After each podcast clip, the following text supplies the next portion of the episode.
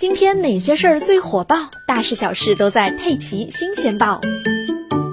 据印度卫生部四月二十日公布的最新数据，截至当天早上八点钟，过去二十四小时，印度新增新冠肺炎确诊病例已经达到了二十五万九千一百七十例，这是印度单日新增确诊病例数连续第六天突破二十万。眼下，印度正面临着越来越严峻的疫情考验。对此，印度总理莫迪坚称不会实施全国封锁。根据统计，四月以来，印度报告新增确诊病例数超过三百一十万例，死亡人数超过一点八万例。随着新增病例的不断攀升，印度的医疗卫生系统如今已经不堪重负。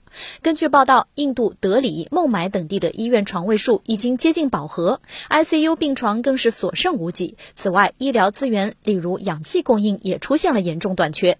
另一方面，印度单日新增死亡病例数仍然居高不下。据路透社报道，印度古吉拉特邦火葬场内的煤气炉和柴火炉已经连续工作了很长一段时间，在新冠疫情期间还从来没有停下过。设备上的金属零件甚至都已经开始融化了。然而，这并不是印度国内唯一一个不堪压力的火葬场。据多家印媒报道，该国很多个城市的火葬场都出现了遗体积压的情况，就连火化场地和使用的木柴都出现了短缺。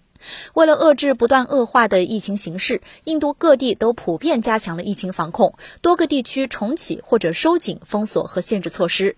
此外，印度国内疫苗接种工作也在加速实施。印度政府日前决定，从五月一日起开放让所有十八岁以上的人员接种疫苗。